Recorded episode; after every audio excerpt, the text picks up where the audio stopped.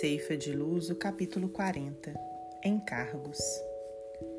A manifestação do Espírito é concedida a cada um, visando a um fim proveitoso. Paulo, primeira carta aos Coríntios, capítulo 12, versículo 7. Cada individualidade encontra na reencarnação um quadro de valores potenciais de trabalho análogos àqueles que a pessoa recebe quando é favorecida por um cargo determinado.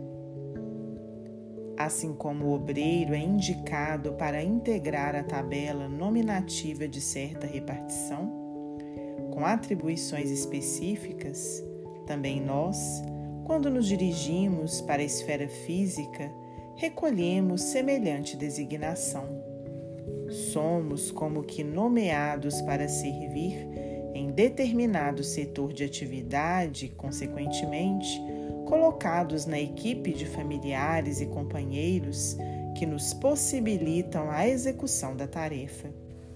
Mas se a obtenção do cargo resulta de concessão ou de ordem do plano superior, o aproveitamento do encargo depende do interessado em desenvolver ou consolidar os próprios méritos.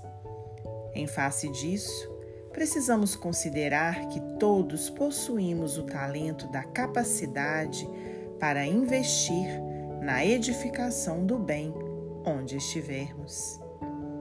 Ninguém está órfão de oportunidade. Em toda parte, há serviço que prestar e o melhor que fazer.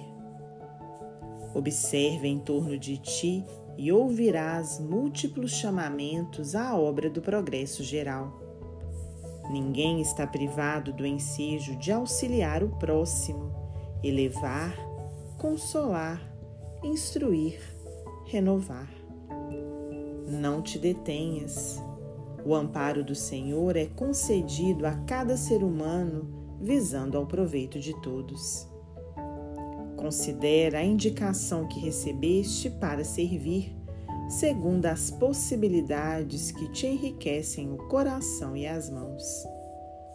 O cargo vem à nossa esfera de ação por meio da providência divina, mas a valorização do encargo parte de nós. Emmanuel, psicografia de Francisco Cândido Xavier.